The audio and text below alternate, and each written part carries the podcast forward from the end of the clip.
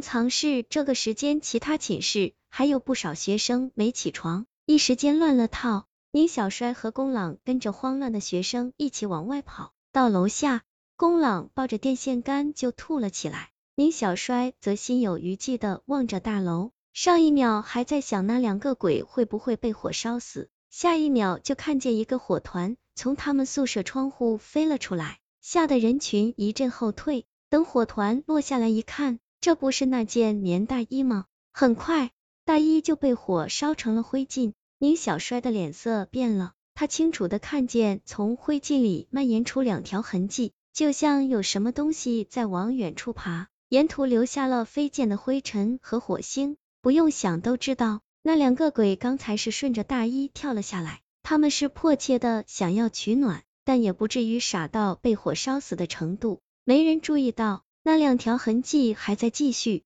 延伸着，一直到实验楼的侧门为止。那两个鬼进了实验楼，可侧门通往地下冷藏室，那可是整个学校最冷的地方，两个冻死鬼疯了不成？他们爬到那里一定有问题，咱俩还是想想怎么解释刘大坑的尸体吧。火灭了，别人就会发现的。不解决掉这两个鬼，死得更快。宁小环坚决地说，他想到了那个论坛写鬼文的作者，此人叫李云，看起来对鬼怪很有研究，说不定能帮上忙。他立刻找到李云的电话打了过去。意外的是，李云跟宁小环只是网上聊过几句。但一听到这件事，立刻答应了下来。三人约见后，李云主动透露了一件事：不瞒你们说，我们这届有一男一女失踪，他们是男女朋友关系，生不见人，死不见尸。有传言说是私奔了，也有人说他们被人害死了。李云听宁小环说起两个鬼的特征，表情一僵。我想这两个恶鬼是阴魂不散，不除掉还会害人的。捉鬼的事交给我，但你们要绝对保密，省得被当成疯子。按照约定，午夜时分，李云会在实验楼侧门那里布好法阵。他俩准备好一桶汽油、打火机和一件棉大衣带过去，将鬼引到法阵里。李云给宁小衰和宫朗准备了几道符，让他们贴在衣服里，这样恶鬼就不能近身了。宁小衰和宫朗去夜市地摊上买了两件特便宜的棉大衣。脏兮兮的，还有一股潮味儿。想起忘跟李云要见鬼的东西了，宁小衰就特意去弄了点牛眼泪，跟宫朗擦在了眼睛上，能见到鬼也有个防备。来到实验楼侧门前，李云用黑乎乎的稻草围了个大半圆，又倒了半桶汽油在干草上。法阵的缺口处正对着实验楼侧门。一见到他俩手上的棉大衣，李云立刻摇了摇头。两个恶鬼生前都是富家子女，这种地摊货他们才不会上身呢。那怎么办？宫郎有些急了。幸好我准备了。李云从脚边的行李箱里拿出两件棉大衣。宁小衰接过棉大衣那一刻，一个念头触电般的闪过脑海。这样式和手感，不是跟险些害死宫郎那件一模一样吗？他疑惑的望着李云，他怎么会知道恶鬼爱穿这个牌子？烧死他们，宫朗却毫不质疑的跟随李云走进了地下室侧门。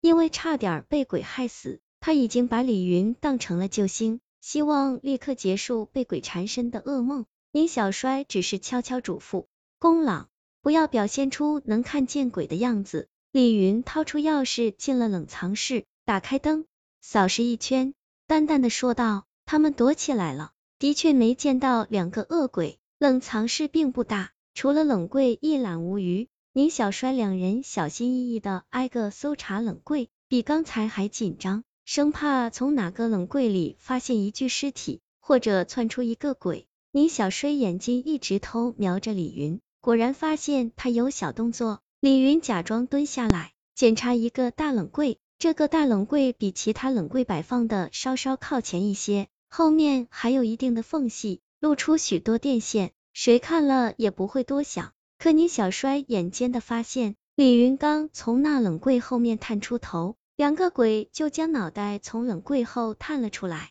那个大冷柜后面有什么？来不及多想，李云就开始使眼色。是，一鬼已经出来了。宫朗赶紧拽着宁小衰跑出了冷藏室，生怕跑慢了被鬼抓到似的。进了法阵的圈子，宫朗已经披上了棉大衣，见宁小环犹豫，还催促他，并说了一堆道理。此刻李云也走了出来，宁小环虽说摸不透李云，却也实在想不出来他为何会冒风险帮自己，于是也将棉大衣披上了。李云在他俩面前扔了一堆干草，并点燃火光，吸引了两个恶鬼。他俩不再唯唯诺诺，变得满脸兴奋，犹如飞蛾扑火般扑到了他俩身上。宁小衰和宫朗能看到彼此，自然也能看到对方身上的鬼相，同时如同泰山压顶般，两人浑身打颤。李云开始在一旁念咒，两个恶鬼听到这咒语，不但没有任何痛苦的反应。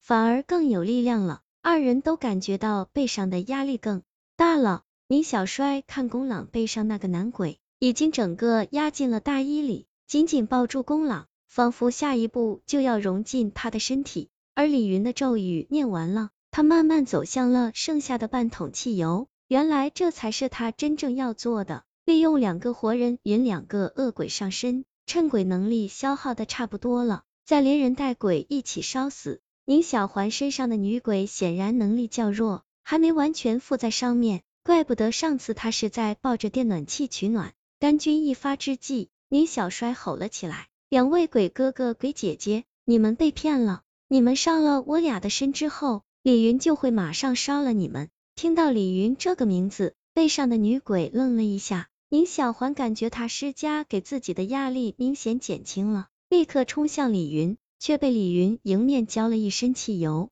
李云冷笑一声，又走过去，将剩下的汽油泼在了宫朗身上。可怜的宫朗已经没力气躲了。宁小衰趁李云走到那边，马上跑到他打开的行李箱那里。刚才李云从行李箱里取大衣的时候，他就看到里面还有一个干粉灭火器，应该是李云怕火势失控烧到自身而准备的。李云则站在宫朗身边。手机里举着一个打火机，用不屑的眼神看着他，随时可以将宫朗变成一个火人。宁小衰举着干粉灭火器与他对峙着，也不敢轻举妄动，一时倒没了主意。